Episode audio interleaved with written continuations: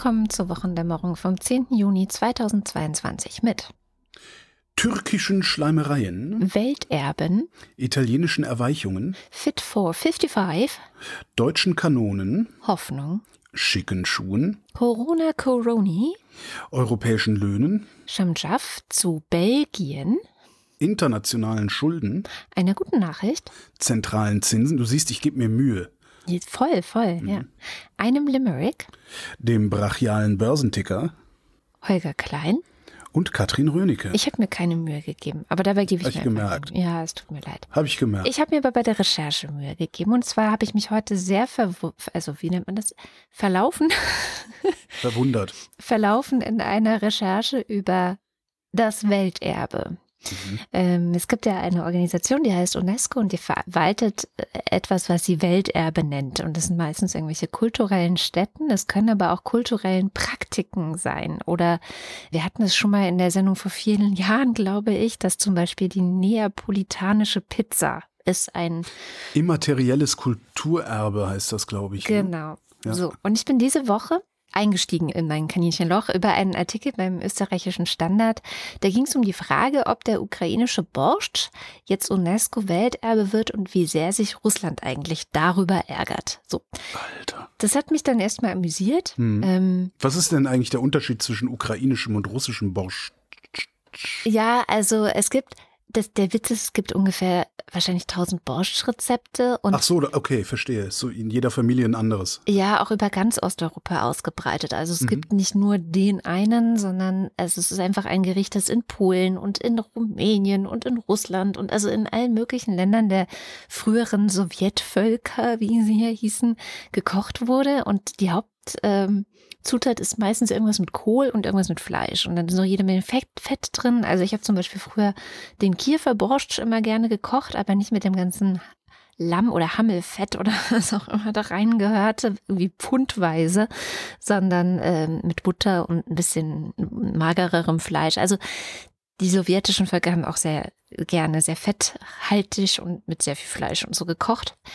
Insofern gibt es halt verschiedene Borschs so. Und ich habe dann auch festgestellt, dass eigentlich die Nachricht, also der Artikel war von dieser Woche, aber die Nachricht, dass die UNESCO den ukrainischen Borscht als Welterbe aufnehmen möchte, ist eigentlich von April. Mhm. Und ähm, dann habe ich mich auch erinnert, dass das wahrscheinlich auch ungefähr im April war und vielleicht hat es das auch ausgelöst. Da ging äh, ein Video rum, wo eine Tante aus dem Außenministerium, dem russischen Außenministerium, Ministerium, Ja. sich wahnsinnig aufgeregt hat, dass die Ukraine den Borscht nicht teilen will. Ja, ja, ja, ja, ja. Das war einer der absurden Kriegsgründe, Teil 70. Ja. Genau. Also ich verlinke das Video auch. Ich habe es nochmal Ja. gefunden. Das war sehr, sehr weird. Ähm, also insofern war es dann gar doch keine neue Nachricht, aber dann habe ich mich schon verloren gehabt, weil äh, diese Woche eben tatsächlich auch eine ernste Zahl zum Thema Welterbe in der Ukraine von der UN UNESCO veröffentlicht wurde.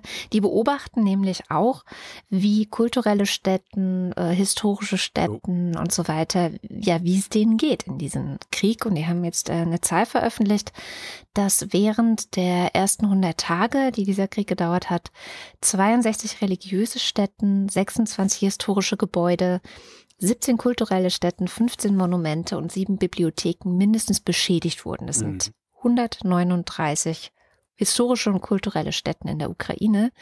Und die machen das, ähm, weil das im Grunde eine Verpflichtung eigentlich aller möglichen Staaten auf dieser Welt ist, dass sie solche kulturellen Stätten in bewaffneten, in militärischen Konflikten verschonen. Mhm. Und äh, das war dann eine Geschichte, die ich sehr interessant fand. Und zwar hat sich nämlich eigentlich auch Russland einmal dazu verpflichtet. Einmal. Ja. Wann? 1954, deswegen heißt Mhm. auch dieses Ding ähm, 1954, äh, die 1954 Hague Convention, also Hague, ähm, Le Hague. Die Hager Konvention. die Hager Konvention.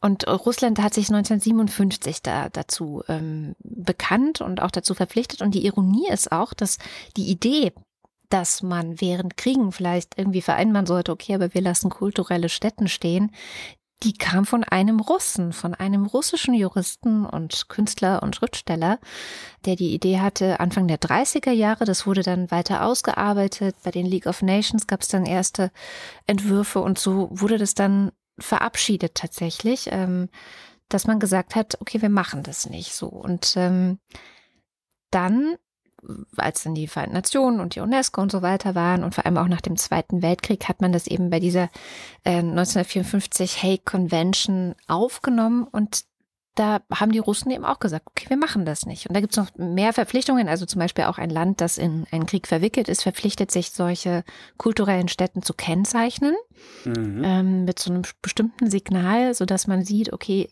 das hier lassen wir stehen.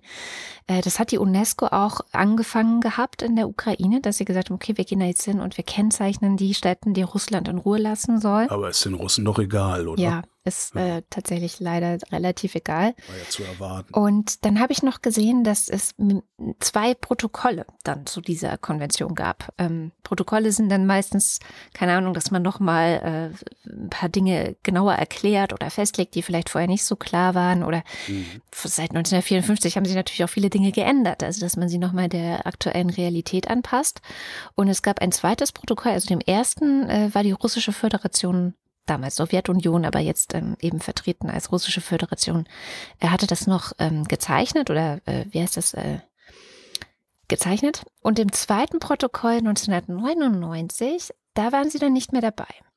Ach. Da habe ich mich dann gefragt, ist das vielleicht einer der vielen Puzzleteile, die wir gerade so zusammentragen, wo man hätte sehen können, okay, da ändert sich was, da hat irgendwie Russland setzt etwas nicht fort, was vorher noch ähm, im Grunde ja russische Politik war oder sowjetische Politik in dem Fall. Man muss es ein bisschen relativieren, weil äh, zum Beispiel auch die USA ganz lange nicht dabei waren. Die sind 2009 überhaupt erst beigetreten. Mhm.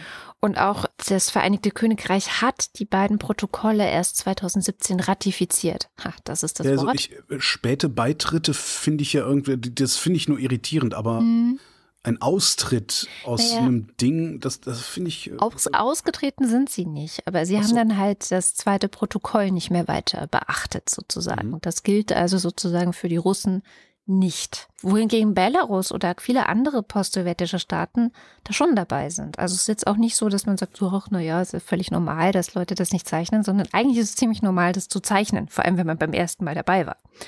So.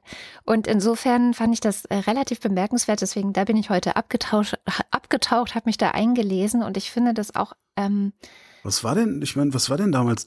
Äh, Tschetschenienkrieg äh, war 1999, oder? Hat äh, Russland da vielleicht äh, schon entgegen diesem Protokoll gehandelt? Das weiß ich nicht. Ich würde da jetzt auch erstmal nicht so viel unterstellen. Ich mm, habe eher so das Gefühl, dass es vielleicht zu einem größeren Bild beiträgt, weil ne, es gibt ja diese, äh, gerade bei den Linken sehr verbreitete, ja, aber die USA oder ja, aber der Westen war ja auch nicht besser und hat ja auch nicht besser gehandelt und so. Und das kann man ja hier ganz gut sehen. Die USA sind 2009 erst beigetreten. Das hatte einfach viele historische Gründe. Mhm. Ähm, aber äh, dieses Bild, was wir oft im Kopf haben, ist ja, die USA sind genauso scheiße. Und das habe ich eigentlich so nicht im Kopf mehr, aber ja, aber ja, lang nicht genug mehr, gehabt, aber das ja, haben ja, viele genau. lang genug gehabt. Und, und hier finde ich, sieht man dann ganz gut so, ja, also es hat sich, und, und, und tatsächlich die Sowjetunion hat lange zivil, also zivilisiert, würde ich fast sagen, bei sowas ja mitgemacht. Also mhm. ne, sie hat Dinge auch eingehalten und war auf internationaler Bühne vielleicht irgendwie dämonisiert, aber trotzdem in solchen Dingen dann dabei. Ja, die haben sich, die haben sich halt sehr lange bemüht, wenigstens noch den Schein von Zivilisiertheit zu wahren. Ja, genau. Also das Und ist ja eigentlich das, was auch, glaube ich, viele so erschüttert, dass äh, Russland auf einmal ein barbarisches Land geworden zu sein scheint. Und das waren sie vorher halt nicht. Also selbst in der Hochphase des Kalten Krieges, Khrushchev und so, die haben halt immer noch irgendwie Anstand gehabt auf eine Art so blöd, also ne, so, da, da, da lässt sich auch sehr viel dran aussetzen äh, äh, und, und sehr viel Unanständiges dran finden, aber insbesondere so auf im, im internationalen, äh, auf, auf internationalem Parkett, äh, da, da gab's halt, es gab halt das rote Telefon und so, ne? Also solche Sachen, die, da, da ging es auch immer so ein bisschen darum, äh, ja, sich nicht komplett aus der Zivilisation aus, genau rauszuziehen. Das, ja. Und das ist unter Putin ist das zunehmend äh, abgebaut worden oder schlimmer geworden, ja. Ja, und deswegen, also da fand ich nochmal so, sollte man vielleicht doch auch nochmal die, die Perspektive zurechtrücken, gerade an solchen Dingen, ähm, die natürlich viel weniger schlimm in Anführungszeichen sind als dann die Massaker auch, die jetzt zum Beispiel in Butcher oder so mhm. passiert sind, wo natürlich noch viel größere Verbrechen begangen wurden und noch viel krassere Verträge, Völkerrecht äh, gebrochen wurde. Aber ja, gut, das ist dann vielleicht auch nur der Kulminationspunkt genau. äh, einer längeren Entwicklung. Ne? Ja. Wo wir da gerade sind, ähm, Waffenlieferungen mhm. äh, habe ich mitgebracht. Scholz hat mal wieder gescholzt.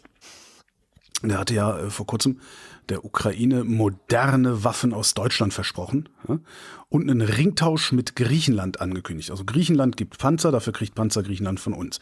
Stellt sich raus, dieses supi-dupi, ja, ja, yippie, ruden, tuden Luftabwehrsystem Iris T kommt jetzt doch erst im November oder Dezember. Nein. Ja, ich wette, es kommt dieses Jahr gar nicht mehr, wenn die schon November oder Dezember sagen.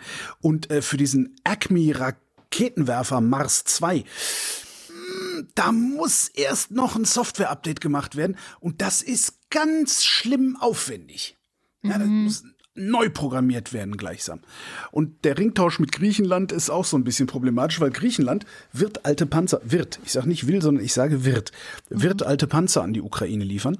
Aber erst wenn Deutschland Griechenland 50 einsatzbereite, sag mir einen Tiernamen, Leopard, Gepard. Marder. Oh, Mist. 50 einsatzbereite Marder liefert. Und die Marder, die stehen ja jetzt auch schon seit Monaten rum und nichts passiert mit den Dingern. Mhm. Das heißt, es ist wieder alles beim Alten. Ähm, meine Arbeitshypothese bestätigt sich, dass Deutschland immer genau solche Waffen ankündigt, deren Lieferzeiten so lang sind, dass die Bundesregierung hoffen kann, die Dinger dann eh nicht mehr liefern zu müssen, weil bestenfalls Putin vom Blitz getroffen worden ist oder hat halt die Ukraine unterworfen.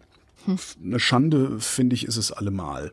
Ja, ach man, ey, das ärgert mich immer so. Mhm. Kommen wir äh, zur Europäischen Union und zwar zu Fit for 55. Also es klingt zwar so, als ob das jetzt das persönliche Sportprogramm für Holger Klein für die nächsten zwei, zwei Jahre wäre. Genau. So ein trimm dich, trimm dich Pfad. Genau. Mhm. Nee, aber es ist äh, ein Plan der Europäischen Kommission, wie wir alle, also ganz Europa bis 2030 55 Prozent, daher der Name, unserer Treibhausgasemissionen einsparen können. Ähm, das ist ein neues und etwas ambitionierteres Ziel als bisher. Das ganze Paket, das auch schon seit letztem Jahr viel im Gespräch ist, äh, sollen verschiedenste Maßnahmen gehören dem an ähm, und deswegen auch verschiedene Gesetze, die da verabschiedet werden müssen. Die einen sind schon alt, die kennen wir, sowas wie Emissionshandel oder so. Das soll dann aber erneuert und ausgeweitet und noch verbessert werden, also so, dass wir noch schneller unsere Ziele erreichen. Es sind aber auch neue ähm, Ideen und neue Projekte dabei, wie eine europäische Waldstrategie oder mhm. die Verordnung über den Aufbau der Infrastruktur für alternative Kraftstoffe. Das sind alles so lange Namen. Alternative ähm, Kraftstoffe.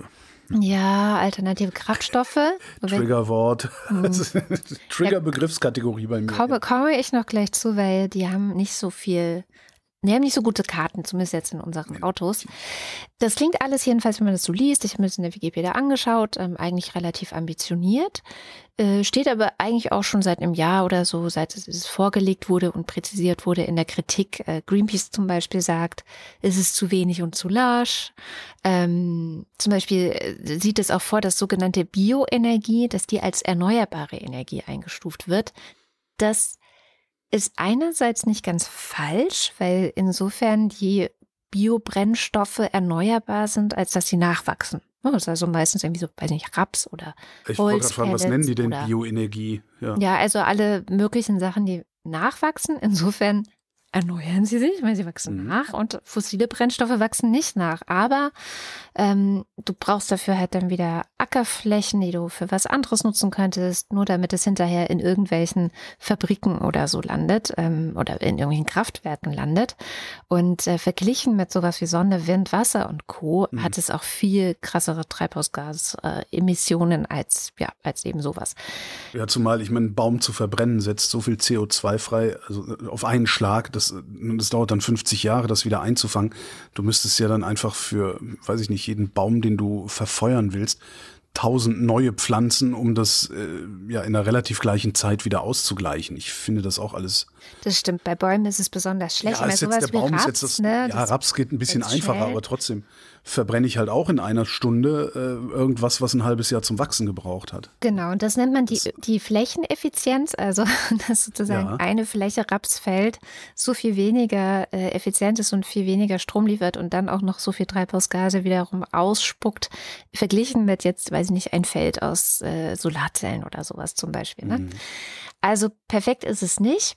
Und der ganze Fit for 55 Plan ist natürlich nicht perfekt. Ja, also das ist ja, wir reden von der EU, wir reden von ja, äh, der ja. Kommission, wir reden von wirklich die EU-Kommissarin äh, aus oder die, die Chefin der EU-Kommission ist eine CDU-Politikerin zum Beispiel. Also da, natürlich gibt es da sehr viele behäbige äh, Menschen, die da auch mit überzeugt wurden ähm, mhm. als das vorgelegt wurde. Das heißt, natürlich ist es nicht perfekt. Aber jetzt gab es die ersten Abstimmungen im Parlament. Deswegen war es diese Woche wieder ein bisschen in den Medien. Und da hat jetzt das Parlament, also das übrigens sehr viel progressiver ist, äh, zumindest im Großteil. Also das Parlament wäre eigentlich 60 Prozent Einsparungen, nicht nur 55, es wäre dann Fit for 60 sozusagen. Die haben ein paar Sachen durchgewunken, auch verschärft und dann aber auch noch was abgelehnt. Also was sie verabschiedet haben, ist, das ging groß durch die Presse, dass sie bis 2035 keine neuen Verbrennermotoren mehr zulassen wollen, EU-weit. Mhm. Haben sich die Ferengi ja heute auch schon, äh, ja. nicht entblödet, sehr viel dornige Scheiße zu labern, ja. Ja, und das finde ich ja auch das gute Zeichen. ich finde ja immer, wenn solche Sachen verabschiedet wurden, dann kannst du an den Reaktionen von bestimmten InteressensvertreterInnen oder von bestimmten, also auch der ADRC oder irgendwie eine so eine Tante von den Automobilkonzernen, die sind alle ganz erschüttert, weil nämlich das EU-Parlament auch ausgeschlossen hat, und das haben die alle gehofft, dass das nicht ausgeschlossen wird, dass die synthetischen Kraftstoffe, da sind sie wieder, ähm, dass die weiterhin auch über 2035 hinaus genutzt werden könnten. Das ist alles. Und das weißt du, das Schlimme, das Schlimme ist ja gar nicht mal, dass so, so, so ein Verein wie der ADAC, wie die Automobilindustrie, die sind natürlich, die, die sind halt stockkonservativ, die können sich einfach nicht eine andere Welt vorstellen und wollen, dass alles so bleibt, wie es ist, und zwar um jeden Preis, im Zweifelsfall auch um den Preis des Planeten. Aber in der Politik, also solche Freaks wie der Wissing, wie der Lindner, die da gerade äh, dagegen stänkern, das, was ich so, was ich so katastrophal finde, ist, ich glaube nicht, dass die so dumm sind. Ich glaube wirklich nicht, dass Christian Lindner nicht schlau genug ist zu wissen, dass das Quatsch ist, was er redet. Aber der redet das, weil er ganz genau weiß, dass es da in der Bevölkerung eine hinreichende Anzahl Leute gibt, die diesen Quatsch glaubt und dafür möglicherweise ihm die Stimme gibt. Mhm. Und ich finde das politisch unverantwortlich. Also ich finde es wirklich unverantwortlich, sich dahinzustellen und zu sagen, ich nehme jetzt einfach mal eine absurde Gegenposition ein in der Hoffnung, dass genügend Menschen, die diese Position teilen, mir ihre Stimme geben. Eigentlich würde ich nämlich von einer Politik, die auch Führungsstärke zeigt, erwarten, dass sie sagt, so passt mal auf, Leute, die haben das jetzt gemacht, da kann man sich jetzt prima drüber aufregen, sie haben die E-Fuels rausgelassen. Das ist eigentlich gar keine schlechte Idee, weil wir viel zu viel Primärenergie brauchen, um diese Dinger herzustellen. Ja, die können wir dann auch direkt elektrisch verfahren, die Kilometer. Äh, jetzt gucken wir mal, wie wir das gut hinkriegen. Jetzt gucken wir mal, wie wir das im liberalen Sinne in die Zukunft übersetzen setzen. Stattdessen sehe ich da nur Geschwätz. Nur Geschwätz. Technologieoffenheit. Leute. Ja, naja. Das ist halt ein Problem der FDP. Sie muss unterscheidbar bleiben, weil sonst wählt sie keiner. Also wenn sie einfach das Gleiche redet, wie die SPD oder die Grünen reden, dann warum sollte man sie dann noch wählen? Also dann kann ich weil sie vielleicht eine andere, andere, eine andere Richtung oder einen, andere, einen anderen Weg zum gleichen Ziel gehen würden. Also man Aber kann ja liberale Politik damit machen. Aber dazu reicht es bei diesen Affen ja dann doch wieder nicht. Ja, sie haben ja kein unterscheidbares. Ich weiß es gar nicht. Nein, Sie sind ja, Sie haben ja kein unterscheidbares Programm anzubieten. Es gibt ja nichts, wo Sie eine sinnvolle, unterscheidbare, ernsthafte, faktenbasierte Idee hätten. Ja. Also sie, sie sind unterscheidbar eben durch genau sowas. Die haben, die, die haben nichts anzubieten außer Unsinn. Und das ist, das macht mich irre. Wirklich. Das macht mich wirklich total irre. Ja, aber sie werden da ja jetzt auch im immer wieder abgestraft dafür. Im Zweifelsfall ist da so ein Haufen wie die CDU noch besser geeignet, äh, eine Zukunft zu machen. Und das, das ist unfassbar eigentlich. Weil die CDU, die labern blöd rum, aber irgendwann haben sie es halt auch begriffen, außer die in Bayern. Ja, gut. Die wollen ja jetzt immer noch Atomkraftwerke für, äh, äh weiß ich nicht, Stadtgaskraftwerke oder was auch immer die jetzt wieder. Äh, ich reg mich schon wieder auf, verträge ich mich einfach auf. Was rege ich mich auf? Ja, was regst du dich auf? Also schauen wir uns nochmal das andere an, was diese Woche im Europaparlament war, nämlich der Emissionshandel. Da mhm. gab es äh, Pläne, den erstens auch auszuweiten auf andere Bereiche. Äh, der eine Bereich war Verkehr und der andere war Wärme, was ja erstmal eine gute Idee vielleicht ist. Es kommt darauf an, wie man generell zum Emissionshandel steht. Ich bin nicht so großer Fan davon gewesen in der Vergangenheit, weil ich nicht das Gefühl, also es gibt ja den Zertifikate, das, ne, mhm. wie funktioniert Emissionshandel, vielleicht nochmal kurz erklärt. Ähm, jemand, der CO2 emittiert, muss dafür bezahlen. Das ist erstmal die grundsätzliche Idee. Und der Emissionshandel funktioniert so, dass der nicht dafür Steuern zahlt, was eine Alternatividee gewesen wäre, dass wir eine CO2-Steuer einführen und dann muss jeder, der irgendwo CO2 in die Luft pustet, dafür auch wirklich bezahlen, also an Steuern. Äh, stattdessen können sich ähm, jetzt zum Beispiel Fl Flugzeuge oder Luftfahrt generell kann sich freikaufen mit Zertifikaten. Der Witz ist aber, dass gerade die Luftfahrt Zertifikate geschenkt bekommt von der Politik. Ja, ja. Das ist eigentlich der, der Konstruktionsfehler. Also die Idee finde ich eigentlich sehr, sehr gut, aber dass dann ausgerechnet CO2-intensive Industrien Zertifikate einfach mal geschenkt bekommen und nicht gesagt, so, wir haben hier einen Stapel Zertifikate, die könnt ihr jetzt kaufen. Das genau. ist eigentlich, das ist, äh, ja, ja. Und also äh, die Idee Wer war, war, das? war das die FDP? ich weiß, also auf europäischer Ebene. Also da gibt es auch die Liberalen. Ja, da gibt es ja auch. Ja. Also die Idee ist eigentlich, wir machen es mit einem Marktmechanismus und dann reduzieren wir die Menge dieser Zertifikate und durch die Reduktion und dass wir sie auch insgesamt immer weniger werden über die Jahre, entsteht ein Preis und dieser Preis wird umso teurer, je mehr Firmen diese Zertifikate brauchen. So. Und dadurch ist tatsächlich auch der Preis in den letzten Jahren immer gestiegen. Trotzdem, und deswegen bin ich Kritikerin dieses Systems, äh, haben wir es in den letzten 17 Jahren, die wir dieses System schon haben, ist auch wahnsinnig lang, haben wir es geschafft, unseren CO2-Ausstoß zu senken damit? Nö. Also es ist halt so für mich einer der besten. Ja, weil das Ding halt komplett löchrig. Ja, es ist halt genau. halt komplett löchrig und das CO2 ist zu billig. Ja, immer noch. Das halt, ja, und ich meine, wir, wir leben halt auch, das, das, ich finde, das wird halt gerade auch so schön klar. Wir leben hier in Europa, vielleicht im gesamten Westen, wir leben in Gesellschaften, die im Zweifelsfall ein Volk von 44 Millionen Leute an die Russen verfüttern, um sich bloß nicht im Komfort, im gewohnten Komfort oder im gewohnten Leben, in der Comfort Zone beschränken zu lassen.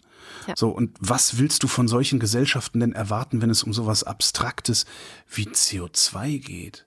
Ja. Ja, absolut.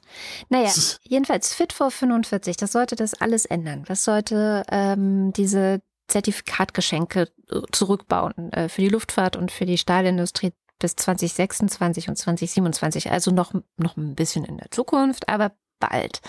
Äh, deswegen haben die auch schon gejammert, dass sie, wie sollen sie das schaffen? Und das wird irgendwie ganz schwer. Ähm, und ich finde auch, wie gesagt, wenn bestimmte Branchen jammern, ist es eigentlich ein gutes Zeichen. Äh, gleichzeitig, wenn sie das ähm, wollten, wollten sie die Zertifikate weiter verknappen und zwar schneller verknappen als ursprünglich geplant. Ähm, das sollte dann geschätzt dazu führen, dass wir im Jahr 2030 einen Preis von 130 Euro pro Tonne CO2 hätten was immer noch zu wenig ist, genau.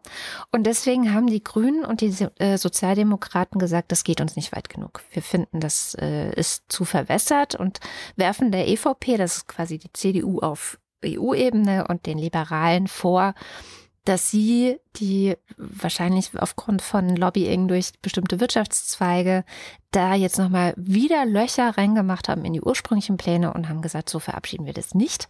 Und deswegen ist es jetzt vom Tisch. Also Europaparlament hat dagegen gestimmt. Das geht jetzt zurück in den Umweltausschuss. Da soll dann ein Kompromiss ausgehandelt werden. Und dann wird es vielleicht irgendwie irgendwann doch noch durchgewunken. Und der Witz ist, dass die EVP jetzt den Grünen vorwirft, sie würden Klimaschutz blockieren. Mhm. ja, ja. Mhm. Ja, sicher. Ihr, ihr ah, nee, die wollen jetzt nicht mehr konservativ sein, die wollen jetzt christlich sein, ne? Echt? Ist das auch irgendwie mir vorbei? Habe ich irgendwo gelesen, die, mhm. die, Union will jetzt nicht mehr konservativ genannt werden, sondern christlich genannt werden. Habe ich auch gedacht. Ich weiß nicht, ob man jetzt unbedingt mit der Kirche in Verbindung gebracht werden will, so öffentlich, aber gut. Muss halt jeder auch selber wissen. Ne? Ich habe noch einen Kompromiss aus der EU.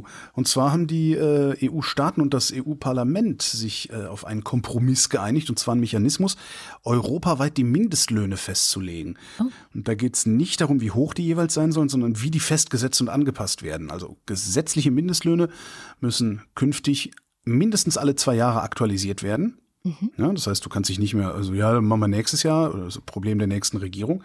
Es gibt eine Ausnahme und zwar für die Länder, die einen automatischen Mechanismus haben, so einen Indexmechanismus, wo also der Mindestlohn an Inflation oder, oder sonstige Indizes, also Gehaltssteigerungen und sowas gekoppelt ist. Mhm. Die müssen immer alle vier Jahre nur nachgucken.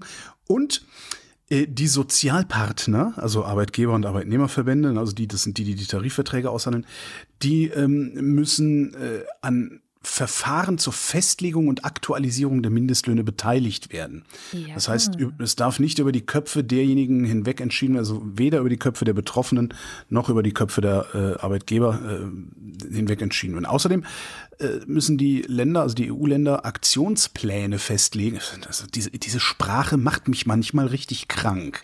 Ja, nun. Ja. Aktionspläne festlegen, um, Achtung, die Tarifbindung zu steigern, wenn die Tarifbindungsquote unter 80 Prozent liegt. Tarifbindung beschreibt den Anteil der Unternehmen in einem Land, die sozusagen gezwungenermaßen Tariflöhne zahlen müssen, weil sie in einem bestimmten Arbeitgeberverband sind. Mhm. Oder anders ausgedrückt, wie viele der Beschäftigten bekommen überhaupt Tariflöhne? Mhm. So. In Deutschland sind das weit unter 50 Prozent. Mhm. So. Das EU-Parlament hatte tatsächlich auch versucht, die relative Höhe vom Mindestlohn festzuschreiben. Da hat es jetzt leider nur für eine Empfehlung gereicht. Äh, und die Empfehlung an die Länder lautet so. Ein Mindestlohn ist dann fair und gerecht, wenn er 60 Prozent des Medianeinkommens und 50 Prozent des Durchschnittseinkommens hat. Hm. Medianeinkommen ist, wenn genau die Hälfte der Leute mehr und genau die andere Hälfte weniger verdient. Und Durchschnitt ist die Summe aller Einkommen durch Personen, wird also super verfälscht, wenn die Extreme extrem sind. Mhm. Also sehr viel arme Menschen oder sehr viel reiche, sehr wenig reiche Menschen und sehr viel arme Menschen, dann sieht's halt aus, als wären im Durchschnitt alle irgendwie einigermaßen wohlhabend.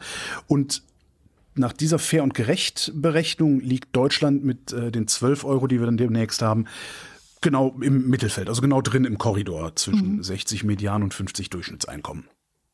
Natürlich muss das Ganze jetzt noch äh, in den einzelnen Ländern beschlossen ja, umgesetzt und klar. Fit for 55 natürlich auch. fit for Fit for 12, genau.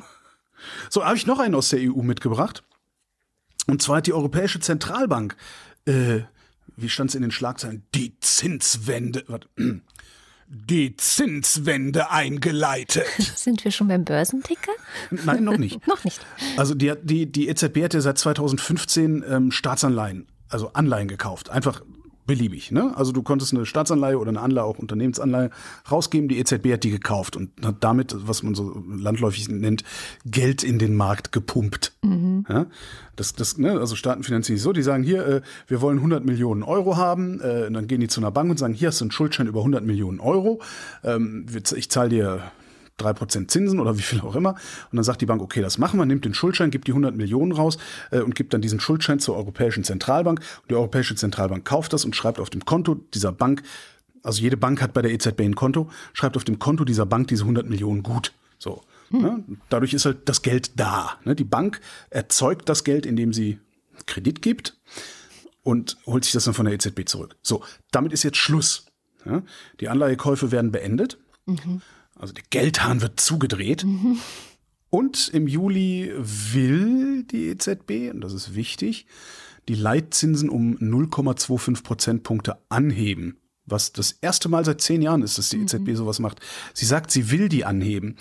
Das dient der Inflationsbekämpfung. Und ich habe ja. gelernt, äh, und zwar in der Vrindt School of Economics, äh, Podcast Drop. Habe ich gelernt, dass es gar nicht so sehr um die Zinserhöhung selber geht, sondern darum, dass die Zentralbank glaubhaft machen kann, dass sie die Zinsen erhöhen wird. Das hat anscheinend gelegentlich den Effekt, dass die Marktteilnehmer sich schon so verhalten, als würden die Zinsen längst erhöht werden mhm. und dadurch die Inflation sinkt. Was macht eigentlich der Leitzins? Hm? Für Dove wie mich. Also, habt ihr eben gesagt, Banken, Also Geld entsteht in den Banken das Schöpfen auf Knopfdruck. Ja? Die Bank sagt, auf dein Konto kommen jetzt 100 Mark. Drück einen Knopf, dann sind auf deinem Konto 100 Mark und die kannst du dann ausgeben, beziehungsweise solltest du dann erst in Euro tauschen vielleicht. So. Diese, diese Geldschöpfung auf Knopfdruck, indem sie dir das Gutschreiben, also als Kredit sozusagen geben, äh, dürfen die nicht unbegrenzt machen, sondern die müssen eine Mindestreserve haben. Und diese Mindestreserve liegt auf einem Konto und das Konto liegt zwangsweise bei der Zentralbank. Mhm. So, das heißt, für 100 Euro Schöpfung sozusagen, die Schöpfung. Für, für 100 Euro Schöpfung äh, muss ein Euro bei der EZB liegen. Tatsächlich ist es ein Prozent Mindestreserve im Moment. Also das heißt immer ne, so. Äh, außerdem muss die Bank sich die 100, die sie dir gegeben hat, von der Zentralbank zurückholen, weil irgendwo muss ihr die Bank das Geld dann auch wieder herkriegen. Ne? So, das heißt, für 100 Euro Schöpfung muss ein Euro bei der EZB liegen. Außerdem müssen sie sich die Kohle holen.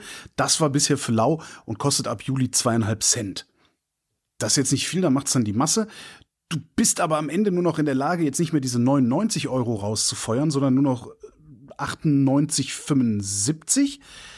Das heißt, dein Geschäftsmodell von gestern funktioniert nicht mehr so richtig. Also musst du morgen von mir höhere Zinsen nehmen, um dein Geschäftsmodell von gestern besser funktionieren zu lassen. Wenn ich höhere Zinsen zahlen muss, kann ich nicht mehr so viel shoppen. Das heißt, die Nachfrage sinkt. Und wenn die Nachfrage sinkt, sinken die Preise. Zack, Inflation gebannt. Und das ist der Job der Zentralbank. Und das war jetzt sehr, sehr, sehr, sehr, sehr vereinfacht. Da gibt es noch unterschiedliche Zinssätze, nämlich drei verschiedene und so. Aber äh, das mag dann irgendwer, der sich besser damit auskennt oder überhaupt auskennt, in den Kommentaren erklären. Oder der Faktencheck. Kommen wir zu einem anderen Lieblingsthema der FDP. Corona.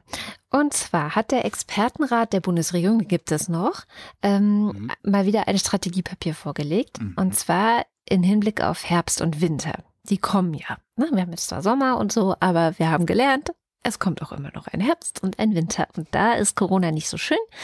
Und deswegen haben die sich gedacht, wir gucken mal, ähm, was für verschiedene Szenarien halten wir für denkbar. Und sie haben drei verschiedene Szenarien aufgeschrieben, die sie für ja, also so könnte es kommen halten.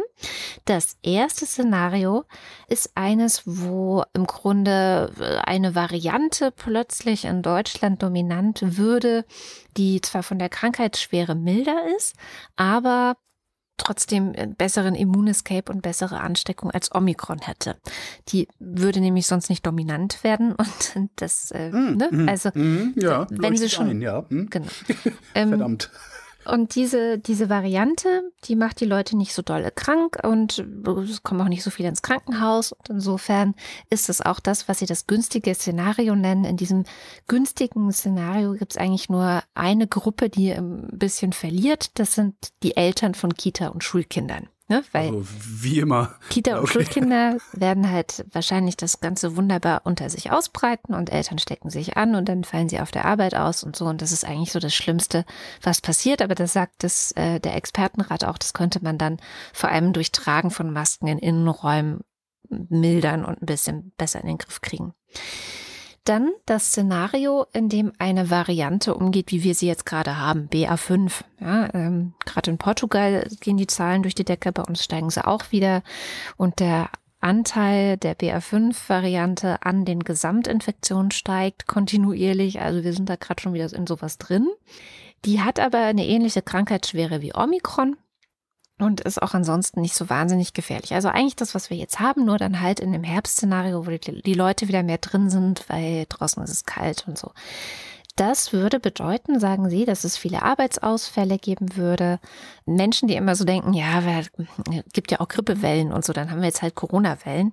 Äh, ja, Corona-Wellen dauern aber länger. Das ist so ein bisschen das Problem. Also die wird dann wahrscheinlich so ungefähr von Oktober bis ja, bis Frühjahr 2023 wird es dann ähm, heiß hergehen. Also wenn, mhm. wenn wir viel, vor allem viele Arbeitsausfälle haben und das wird auch das Hauptproblem sein. Also dass du an allen möglichen Stellen in der Gesellschaft plötzlich funktionieren die nicht mehr. Sind so wenig Leute da, ähm, fallen aus und so weiter. Da sagen sie, das müsste man dann wahrscheinlich wieder mit auch Masken in Innenräumen, da sind sie wieder, und aber auch Obergrenzen für Veranstaltungen und sowas ähm, irgendwie regeln, damit man klarkommt in der Zeit. Also jetzt rein wirtschaftlich klarkommt. Ähm, vom Gesundheitssystem her sehen Sie jetzt eigentlich keine große Bedrohung, dass das zusammenbricht oder so. Außer eben, weil auch Krankenschwestern und Ärztinnen krank werden und so. Das natürlich schon. In beiden Szenarien, also so dem günstigen und das, was sie äh, Basisszenario nennen, also quasi BA5 nur fortgesetzt, wären Masken super und je nachdem bräuchte es vielleicht noch weitere Maßnahmen, also zum Beispiel Obergrenzen für Veranstaltungen. Sie haben aber noch ein drittes Szenario, das nennen sie das ungünstige Szenario. Das, du kannst es dir vielleicht denken, ist, es kommt ein Virus, eine Virusvariante.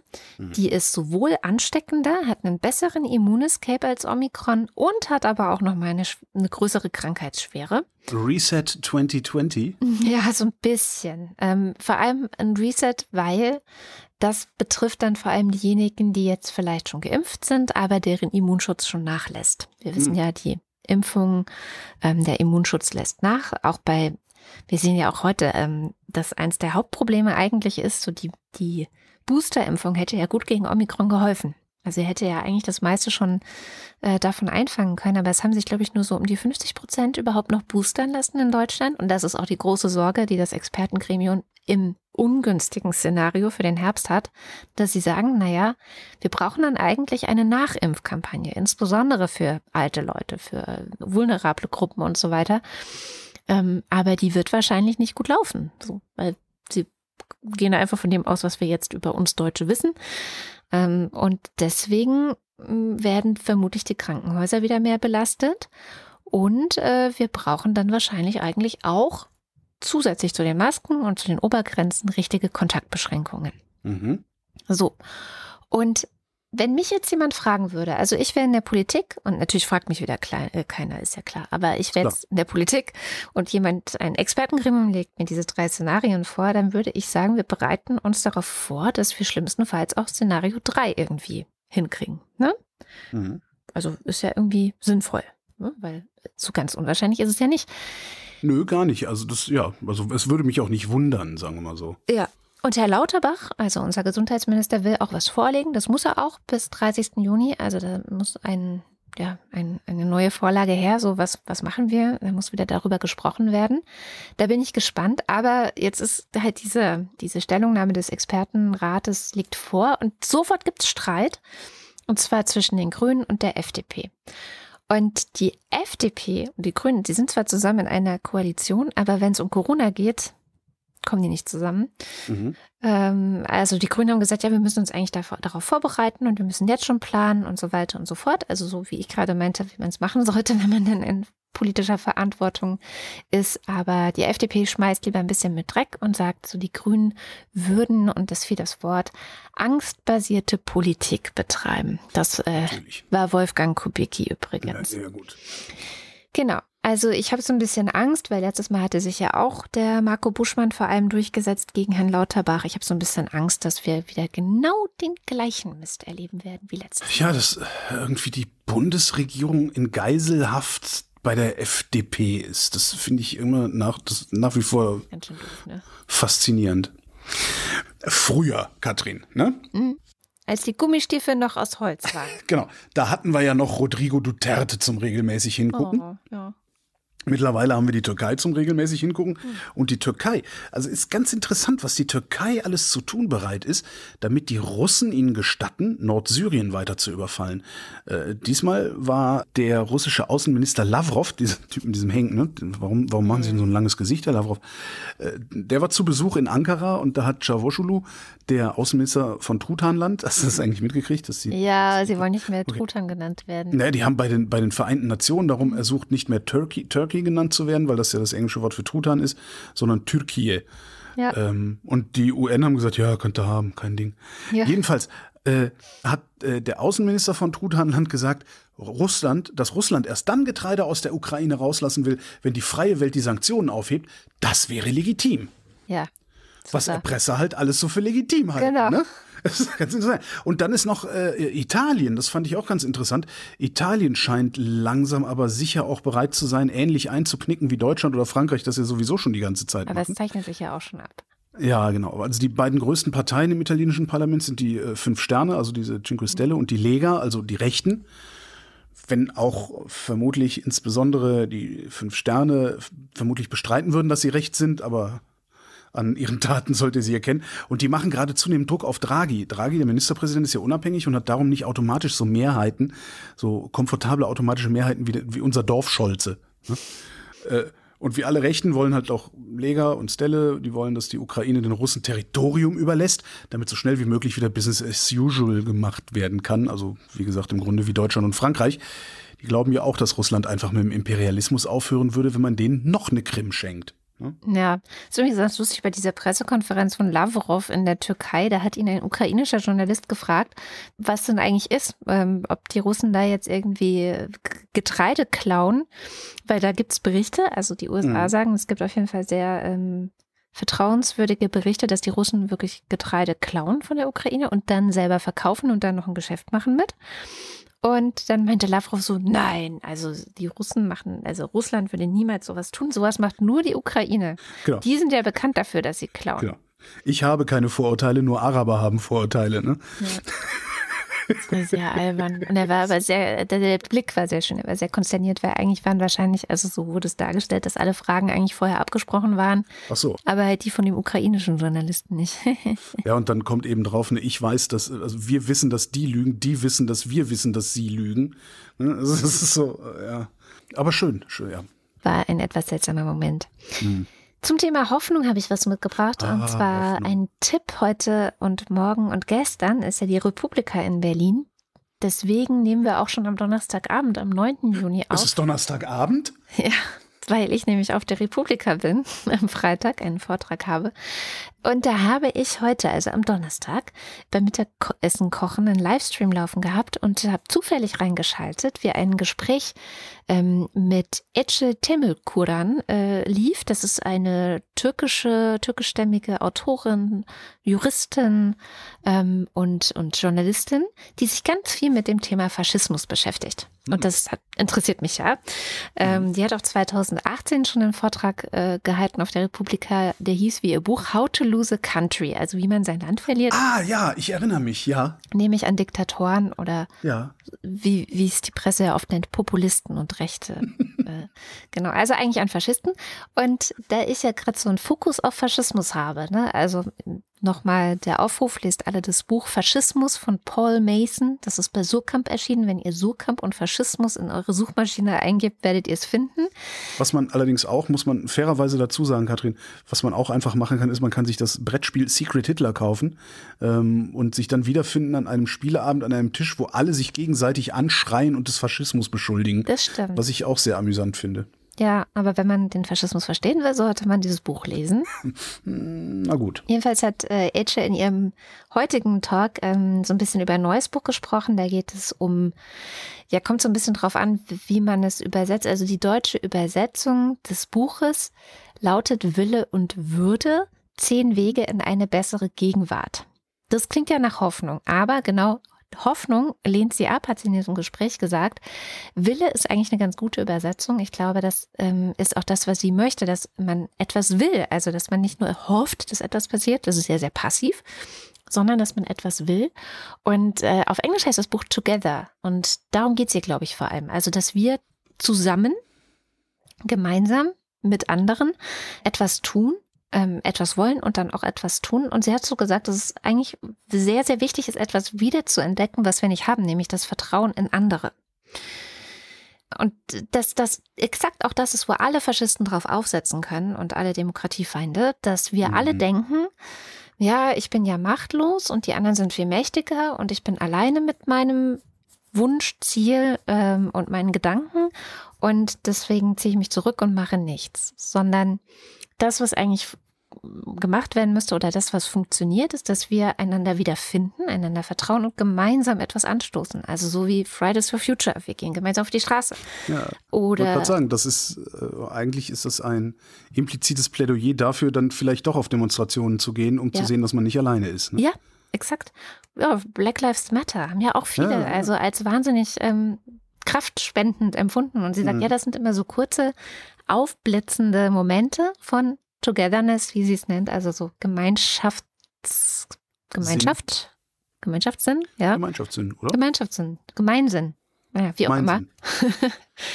und dass es eben aber auch wichtig ist, einander dann zu vertrauen und zu sagen so, hey, wir können tatsächlich doch was bewegen, weil ich glaube auch, man sieht in den Wahlen so der letzten Jahre, gerade in westlichen Gesellschaften, ähm, immer wieder, in Australien war das auch krass wieder oder aber auch in NRW, die, ähm, die, die Wahlbeteiligung sinkt. Und ich glaube, das ist auch eine Folge dieses Gefühls von, die Mächtigen da oben machen eh, was sie wollen und ich kann daran nichts ändern. Mhm. Und dieses Gefühl hinter sich lassen ist der erste Schritt die Demokratie zu retten. Also das ist so der ganz große Bogen, den sie macht. Da bezieht sie sich auch ein bisschen auf Hannah Arendt, was ich ja immer gut finde, die auch sagt, so eigentlich ist der Trick des Faschismus, dass du denkst, du, dass du eigentlich so den Kontakt verlierst zu den anderen in der Gesellschaft, dass du nicht mehr mit denen in einem Raum bist, in einer geteilten Welt mit denen bist, sondern mhm. nicht weißt, wo es vorne und hinten, was ist richtig, was ist falsch. Wir sehen das in Russland gerade besonders gut. Mhm. Ähm, aber auch in der Türkei, also sie, ne, sie schöpft natürlich ganz viel aus, aus der Türkei. Das heißt, wenn Proteste verboten sind, wenn bestimmte Äußerungen auf Social Media verboten sind, wenn ähm, bei Wahlen nicht mehr alle Oppositionskandidaten zugelassen sind und, und, und, äh, und, und auch die Medien auch nicht schreiben dürfen und können, was sie wollen, dann verliert man so ein bisschen den Kontakt zur Welt. Und darum ist es eben auch so wichtig, ja, dass man diese, diese Dinge rettet. Und sie, sie, sie, sie sagt wirklich, Hoffnung ist genau das Falsche, weil das ist so dieses, ja, das wird schon irgendwie gut gehen. Ne, ihr Kölner habt doch da auch dieses. Es hätte noch immer Joti dann. Genau. Genau das nicht. Sondern, nee, vielleicht, vielleicht geht es überhaupt nicht gut. Das ist gerade eine Scheißsituation und wir müssen es benennen, dass es scheiße ist. Und sie hat 2018 prophezeit. Das passiert hier gerade in der Türkei, aber ich prophezeie allen westlichen Demokratien, wenn ihr nichts tut, wird es bei euch auch kommen. Mhm. Ähm, Frankreich tatsächlich ist jetzt ja auch ein ganz gutes Beispiel. Also aufstehen, jetzt was tun und äh, ich denke, dass das wahrscheinlich am Freitag, Samstag als Video auf YouTube erscheinen müsste unter dem Republika-Kanal. Und das Buch würde ich mir dann nochmal durchlesen und vielleicht nochmal ja. ein bisschen mehr berichten. Und nicht Karl Popper vergessen. Ja? ja. Optimismus ist Pflicht. Ja.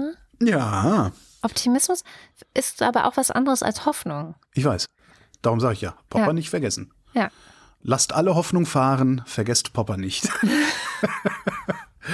ich hatte ja neulich schon mal erzählt, dass Sri Lanka bankrott ist. Ne? Bankrott äh, heißt, ein Land kann seine Schulden nicht mehr bezahlen. Also einerseits die Zinsen nicht mehr, die es auf Staatsanleihen zahlen müsste und andererseits auch die fälligen Staatsanleihen nicht zurücknehmen kann. Weil Staatsanleihe geht so, dass du sagst, leih mir dein privates Geld für zehn Jahre. Mhm. Dafür bekommst du jedes Jahr so und so viel Prozent Zinsen und am Ende dein eingezahltes Geld zurück. So, jetzt gibt's, habe ich, äh, es ist, ist ein, ein, Artikel in der Zeit, den, den ich gefunden habe. Also eigentlich hat mich die Zeit darauf aufmerksam gemacht, dass es äh, da ein Thema gibt. Ähm, interessanterweise gibt es so eine, so eine Anti-Schulden-Lobby-Gruppe, die heißt Erlassjahr-Kampagne. Ja. Die schätzen, dass 135 Länder kritisch und davon 39 Länder besonders kritisch verschuldet sind. Das Problem bei so Staatsschulden ähm, oder, oder eben Staatspleiten ist, dass jeder, der dir hinterher noch Geld leihen wollen würde, dafür sehr hohe Zinsen verlangen wird, weil das Risiko ihm so hoch erscheint. Und dann wird es für dich teurer, das alles zurückzuzahlen von dem Geld, das du sowieso schon nicht hast. Ja, und die nächste Pleite rückt dann näher. Ähm, JP Morgan. Teufelskreis dann, ja. Ist ein Teufelskreis, ja, kannst du dir in Argentinien sehr gut angucken. Ja. Argentinien steht auch auf all diesen Listen. Hm. JP Morgan, diese Bank, die haben sich die Zahlungsfähigkeit von 52 Schwellenländern angeguckt und davon die Hälfte als kritisch eingestuft, acht davon als wahrscheinlich pleite bis 2023. Das sind Sri Lanka, die Malediven, Bahamas, Belize, der Senegal, Ruanda, Grenada und Äthiopien. Und gut steht's auch nicht um Pakistan und Ägypten. So. Krass. Das war das eine, auf das die Zeit mich aufmerksam gemacht hat. Das andere, auf das die Zeit mich aufmerksam gemacht hat, ist, dass es sein kann, dass am Ende noch viel mehr Schwellen- und Entwicklungsländer längst pleite sein könnten, was wir aber nicht sehen, mhm. weil die haben umgeschuldet. Die haben sich in China Geld geliehen, Aha. auf die eine oder andere Weise, entweder direkt oder per chinesischer Investition ins Land, und haben davon andere Schulden bezahlt, und zwar die, die wir sehen können. Und das Problem ist nämlich, dass China bei sowas Geheimhaltung verlangt. Mhm. Das heißt, niemand weiß so genau, wie viel hat China in welchem Land investiert, in welcher Form und sowas. Letztes Jahr ist teilweise geleakt, was in den Verträgen mit China alles so drin steht. Ähm, alternative Tilgungsmöglichkeiten in Naturalien. Ja? Mhm. Das heißt, es kann durchaus sein, dass China irgendeinem Land, das sehr viel seltene Erden hat oder Öl oder sowas, so viel Geld geliehen hat, dass dieses Land gar nicht anders kann, als seine kompletten Erdölreserven an China zu geben, dass sie das längst verpfändet haben. Krass. Wir aber glauben, nö, das ist ja auf dem Weltmarkt. Ja. Kann sein, du weißt es halt nicht. Man weiß es nicht. In diesen Verträgen steht drin, dass die Chinesen erstrangige Gläubiger sind. Also immer erst werden die Chinesen bezahlt, danach alle anderen Gläubiger. Krass. Es steht drin, äh, dass Sicherheiten auf Treuhandkonten hinterlegt werden müssen. Große Sicherheiten. Äh, teilweise Sonderkündigungsrechte durch, durch China, also durch die das Geld gegeben haben, mit Achtung, sofortiger Zurückzahlung, und das ist mein Lieblingszitat aus dem Text, falls das Schuldnerland sich politisch unbotmäßig verhält. Oh wow. Na? Das kann ja alles heißen. Genau. Das ist krass, ne? Und jetzt bin ich wirklich mal gespannt, was, also wenn das tatsächlich so wie JP Morgan sagt, ne, dass da, dass da äh, so eine so eine Kaskade an Staatspleiten möglicherweise auf uns zukommt in den nächsten Jahren, ja. bin ich wirklich gespannt, was China macht, wenn ein Land, das bei denen verschuldet ist, tatsächlich nicht mehr zahlen kann. Ja. Ich könnte mir halt vorstellen, zum Beispiel, dass man dann einfach Land verlangt. Auf dem kann man dann Militärstützpunkte bauen. Fuck. Und wäre es nicht geheim, könnte man sich mal eine Karte malen und nachgucken, welche Länder bei den Chinesen wie hoch verschuldet sind, mhm. was diese Länder mit dem chinesischen Geld gebaut haben, ob sie das überhaupt gebraucht haben. Huhu, Montenegro! Ja, schöne Autobahn habt ihr da. Oh Gott, ja. Kennst du die? Die Autobahn? Teuerste Straße der Welt? Die dann irgendwann aufhört oder so? Nee, die endet in nichts. Ja, ja genau. Sieht so, spektakulärer Bau endet irgendwie, ich glaube, da stehen irgendwie drei Häuser oder sowas. Unglaublich, ja. Ähm, also ob, ob die das überhaupt gebraucht haben und was es den Chinesen halt nützen könnte, genau in diesen Ländern einen Stützpunkt zu haben, zum Beispiel, wenn sie Naturalien in Form von Boden, äh, von Landbesitz äh, verlangen sollten. Das fände ich mal total spannend, das geostrategisch sich anzugucken. Aber es ist halt leider geheim. Krass. Ja. Puh, da Schlechte kommt, Laune. Äh, da kommt noch was auf uns zu. Schlechte Laune. Wenn wir schon bei den internationalen Themen sind, dann schauen wir auch wieder mit Sham Jaff über unseren Tellerrand, wie jede Woche. Mhm. Die Autorin des wöchentlichen Newsletters What Happened Last Week hat diesmal so ein altbekanntes Thema eigentlich mitgebracht, über das aber weiße EuropäerInnen nicht so gerne sprechen, nämlich unsere koloniale Vergangenheit. Äh, die war nämlich gerade wieder Thema in Belgien. Der belgische König ja, Belgien hat auch noch eine Monarchie, äh, hat nämlich gesagt, ja, vergisst man ja manchmal irgendwie, finde ich. Ich denke nur immer, Belgien, ja, Belgien hat einen König, hat ihn aber auch nichts genutzt, als sie anderthalb Jahre lang keine Regierung zustande gebracht haben das damals. Stimmt, ja. stimmt. Aber vielleicht hat er so wie die Queen, so, weißt du, so. Schön. Haltet durch. Jedenfalls, Kaffee getrunken. Jedenfalls hat der König gesagt, und auch nicht zum ersten Mal, er bedauert die koloniale Vergangenheit seines Landes in Kongo. Aber entschuldigt hat er sich nicht. So. Und warum das wichtig wäre und in welchem größeren, sehr aktuellen Diskurs das gerade auch steht, das erklärt uns die Scham. Ja, eigentlich hätte dieser Besuch schon 2020 stattfinden sollen, aber dann kamen Corona und dann der Ukraine-Krieg und irgendwie sollte es dann doch nicht sein. Jetzt, vor ein paar Tagen, hat es endlich geklappt. König Philipp und seine Frau Mathilde waren zum ersten Mal in Kinshasa, der Hauptstadt der heutigen Demokratischen Republik Kongo. Dass es das erste Mal war, das hat mich ziemlich überrascht, denn die Demokratische Republik Kongo ist nicht nur irgendein Land, nein, es ist eine belgische Exkolonie. Belgien hat das Land bis 1960 kolonialisiert gehabt. Und nicht nur das, rund 10 Millionen Menschen sind Belgien damals zum Opfer gefallen. Äh, der Kongo hat wohl die, die wohl schrecklichste Kolonialzeit aller afrikanischen Länder hinter sich. Und daran ist Philipps Vorfahre, nämlich sein Ur-Urgroßonkel Leopold II. schuld. Der hat nämlich 1885 diese Urwaldregion als Privatbesitz unter den Nagel gerissen und den so ausgeraubt, wie er nur konnte. Sein Königreich, das fast 90 mal kleiner war als jetzt die Ex-Kolonie, ähm, bereicherte sich an Elfenbein, an Gold und vor allem an Gummi. Denn das war ungefähr auch die Zeit, wo man die Vorteile von Gummireifen entdeckt hat und wo eben weltweit die Nachfrage nach Kautschuk gestiegen ist. Und im Kongo gab es eben sehr viele Kautschukpflanzen. So, das hat Leopold II. natürlich, ähm, ja, das wusste er, obwohl er das äh, Land nie eigentlich persönlich besucht hat, aber hat dann aber trotzdem den Befehl gegeben, um so viel Rohstoffe wie möglich aus dem Kongo zu gewinnen, wurden Zehntausende Einwohner auf den Plantagen eingesetzt. Ich gendere hier absichtlich nicht, denn es wurden tatsächlich nur Männer auf den Plantagen eingesetzt und damit sie nicht in Handschellen arbeiten, denn sie konnten ja nicht in Handschellen auf den Plantagen arbeiten, wurden ihre Frauen und Kinder als Geiseln genommen. Jeglicher Widerstand wurde geahndet. Mit Strafexpeditionen, ganze Dörfer wurden verbrannt, Menschen wurden einfach, manchmal auch einfach wahllos ermordet. Und um das zu beweisen, also dass diese, dass die afrikanischen Söldner das tatsächlich auch so durchgeführt haben, sein Befehl, mussten diese Söldner den belgischen Offizieren die abgehackten Hände der Opfer überbringen. Millionen Menschen wurden also unter Leopold II. verstümmelt, ermordet oder starben auf den Plantagen.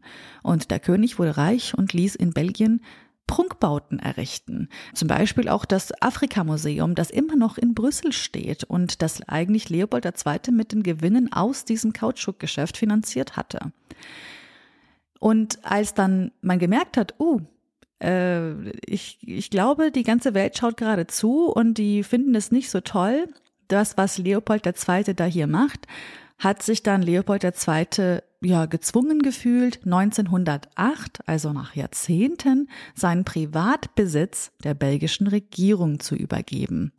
Und Belgien ist dann bis 1960 dort geblieben. Ja, und jetzt war König Philipp und Mathilde dort und er repräsentierte natürlich die, auch die Krone und das, was die Krone natürlich auch gemacht hat und alle Fehler und alle äh, guten Sachen natürlich auch. Und trotzdem war er dort und hat keine Entschuldigung dabei gehabt. Was er aber gemacht hat, er hat eben nicht äh, vor dem Parlament vor ein paar Tagen in Kinshasa sein in Anführungszeichen tiefes Bedauern über die Leiden der Kolonialzeit geäußert. Die Kolonialherrschaft sei auf Ausbeutung und Vorherrschaft ausgerichtet gewesen. Sie habe den Kongolesinnen eine ungerechtfertigte und paternalistische von Diskriminierung und Rassismus, wer das sagt er, äh, geprägte Lebensform aufgezwungen. Im Reisekoffer hatte er jetzt keine Entschuldigung dabei, aber er hatte noch eine Holzmaske des Suku-Volks dabei, das Belgien vor mehr als 100 Jahren gestohlen hatte. Und die hat er dann beim Besuch des Nationalmuseums wieder zurück überreicht. Aber das ist nicht alles, denn Momentan wird auch noch um, über die anderen 84.000 Kunstwerke diskutiert. Darüber diskutiert, wann, wie und wo die wieder nach Hause gebracht werden sollen.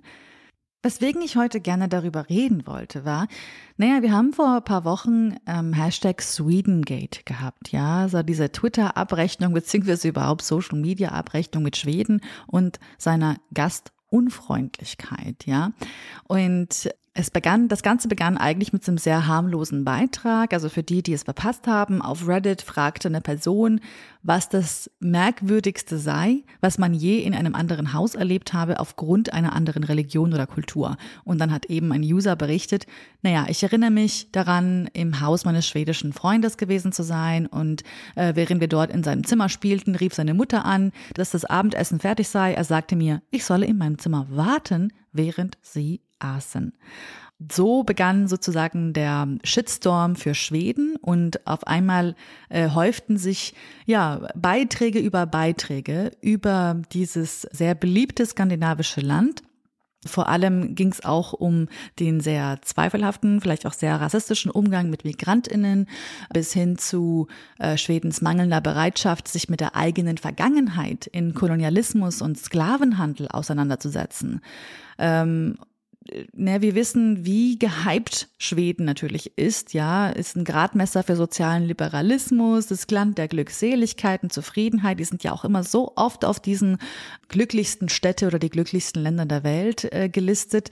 Und ich würde mir auch sehr gerne ein Belgium Gate wünschen, vor allem ein Europe Gate, ja, um einfach ein nuancierteres Bild von Europa zu bekommen, um dieser PR-Maschine so ein bisschen auch zu entkommen und ein viel klareres Bild davon zu haben, was wir denn da hypen und wen wir vielleicht lieber nicht hypen sollten. Aufgemerkt! Das EU-Amt für geistiges Eigentum EUIPO gibt bekannt. Zitat. In einer Zeit, in der der elektronische Handel und der digitale Konsum erheblich zugenommen haben, ist die Zunahme des vorsätzlichen wie des unbeabsichtigten Kaufs nachgeahmter Waren ein besorgniserregender Trend. Mhm. Klartext, äh, das EUIPO hat eine Studie gemacht, die machen jedes Jahr eine Studie. Das Ding heißt äh, IP Youth Scoreboard, gibt es seit drei oder vier Jahren. Darin befragen sie halt äh, junge Europäer und Europäerinnen zwischen 15 und 24 Jahren stellt sich raus, die kaufen zunehmend Plagiate. Na, und zwar im Internet. 37 Prozent, also über ein Drittel der 15- bis 24-jährigen EuropäerInnen kaufen absichtlich Plagiate. oh oh.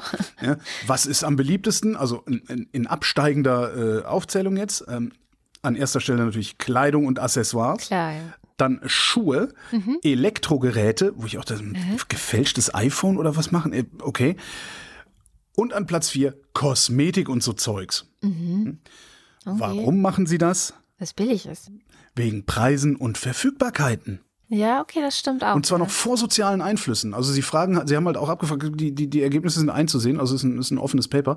Äh, die haben halt auch abgefragt, äh, also warum kaufst du das? Kaufst du das, weil es billig ist oder weil jemand gesagt hat, du sollst das da kaufen? Die sagen, nee, nee, weil es billig ist. Klar. Natürlich hast du den sozialen Einfluss immer, ne? Also warum trägt jemand äh, ausgerechnet eine bestimmte Schuhmarke? Weil die Freunde diese Schuhmarke tragen. Klar.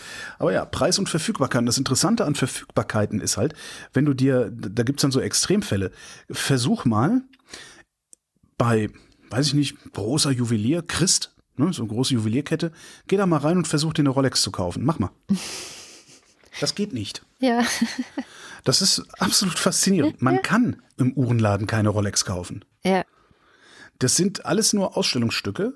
Und wenn du eine Rolex haben willst, vor allen Dingen eine von diesen beliebten, äh, dann kann es dir passieren, dass der Verkäufer sagt, ja, ähm, ich schreibe, schreibe mal auf, dann kommen sie auf eine Warteliste und äh, vielleicht haben sie Glück in sieben Jahren. Ja. Ja, das heißt, natürlich kaufe ich mir eine Fake Rolex.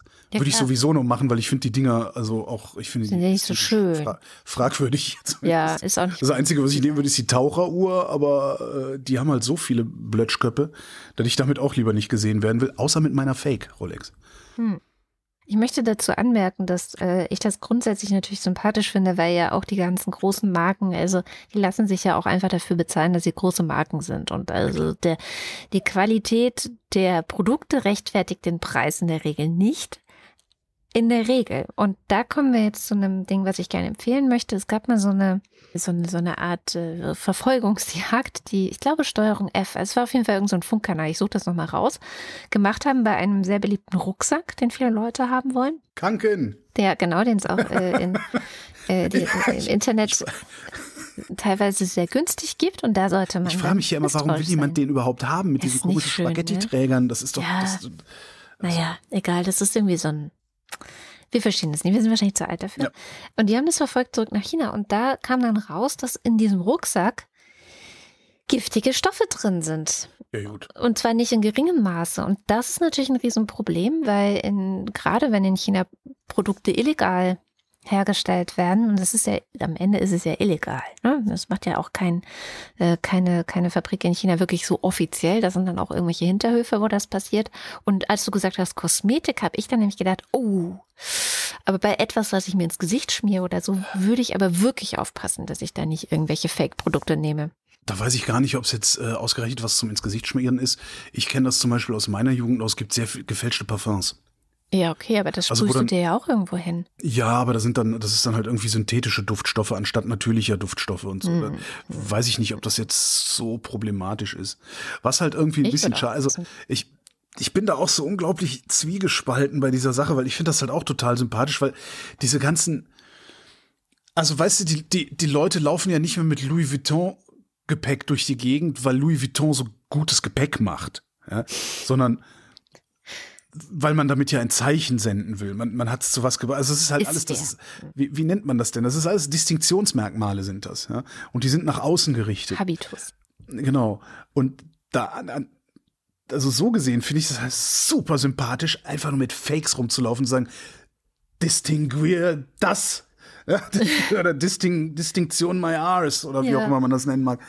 Da finde ich es halt super. Andererseits finde ich es halt auch sehr, sehr schwierig, weil diese Firmen, die haben halt Rechte an diesen Sachen, die haben da investiert, da arbeiten Leute und letztendlich äh, sind das dieselben Gesetze, die auch für mich gelten, wenn ich irgendein Urheberrecht geltend machen möchte. Und das ist halt sehr, sehr schwer, damit zweierlei Maß zu messen. Also mit, mit Her ja. mein Herz misst mit zweierlei Maß, mein Verstand lehnt das leider ab.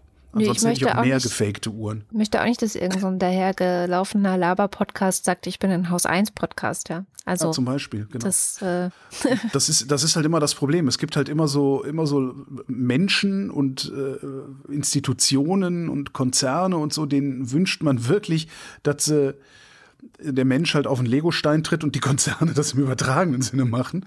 Aber irgendwie man will halt auch selber nicht auf den Legostein treten. Das ist immer so ein bisschen das Problem. Das auszuhalten ist übrigens Zivilisation. Ja. Oder Zivilisiertheit. Ja. Die gute Nachricht kommt diese Woche mal wieder von der Wissenschaft. Oh. Das ist einfach meistens so. Und zwar bisher, also es geht um Brustkrebs und Okay. Bisher gab es für Brustkrebspatientinnen, die in einem fortgeschrittenen Stadium sind, also wo schon metastasierender Krebs äh, in ihrem mhm. Körper war und die dann vielleicht auch schon mehrere erfolglose Runden Chemotherapie hinter sich hatten, äh, schlechte Chancen und schlechte Prognosen, so nenne ich es jetzt einfach mal. Und jetzt hat eine klinische Studie ein neues Medikament ausprobiert. Das ist auch letztendlich eine Form der Chemotherapie, hat äh, 557 PatientInnen äh, genommen, die eben genau so waren. Die hatten schon mehrere Runden Chemo hinter sich, die hatten metastasierenden Krebs. Und zwei Drittel von denen bekamen dann dieses experimentelle Medikament, das heißt Tras, Trastuzumab deruxtecan. Mhm. Ah, egal. Also es heißt irgendwie medizinisch bla. Äh, die anderen, das andere Drittel bekamen eine her herkömmliche Chemotherapie. Und bei der Chemo äh, stoppte dann das Wachstum der Tumore für durchschnittlich fünf Monate. Mhm. Bei Trastuzumab deruxtecan war es doppelt so lang, also zehn Monate. Das heißt, äh, sie hatten auf jeden Fall schon mal eine etwas längere Perspektive, was das anging. Und noch viel wichtiger. Naja, halbe Bestrahlungszeit, also halbe, halbe Strahlendosis über Zeit. Das außerdem, genau. Ne, weil die Nebenwirkungen sind natürlich auch ja. nicht gerade ohne, auch bei dem neuen Medikament nicht. Was aber noch wichtiger war, die PatientInnen haben durchschnittlich sechs Monate länger gelebt als die Vergleichsgruppe. Wow. Und das ist tatsächlich, also das wurde sehr gefeiert in der medizinischen Community. Ja. Es gab wohl auch, als die das vorgestellt haben, ihre klinische Studie richtig Standing Ovations, weil das wirklich ein Durchbruch ist. Und ich will jetzt gar nicht die wahnsinnigen ähm, Details und Hintergründe, wie funktioniert das auf molekularer Ebene und so weiter. Wer, wer sich dafür interessiert, da gibt es einen Artikel bei der New York Times, ähm, der das genau erklärt warum eben bestimmte Patientinnen bisher von einer äh, von der Chemotherapie nicht so gut angesprochen wurden und jetzt aber dieses Medikament bei denen sehr gut funktioniert. Aber in diesem Artikel bei der New York Times wird eine der Studienteilnehmerinnen zitiert und die zeigt, was für einen großen Unterschied das machen kann ähm, im Leben von einer betroffenen Person. Die sagt nämlich, meine Tochter heiratet nächsten Monat und ich dachte nicht, dass ich da noch zur Hochzeit gehen kann. Ja. Und das kann sie jetzt. Und das ist äh, doch ganz schön. Geil. Und damit Kommen wir zum Limerick der Woche. Also das Thema letzte Woche war die Queen oder Sportreporter und für, äh, für manche dann Sportreporter sprechen mit der Queen oder so ähnlich. Ähm, wir haben natürlich auch einen Limerick von unserem Jens Ohrenblicker, unserem Wochendämmerungspoeten. Der hat zur Queen gedichtet. Wochendämmerungspoesie Limericks aus dem Papierkorb des Weltgeschehens. Royale Meditation. Zur Feier im Buckingham Palace verkündet die Queen Offizielles. Wenn ich trotz des Brexits bei Tee und Gebäck sitz, dann hat das was Spirituelles.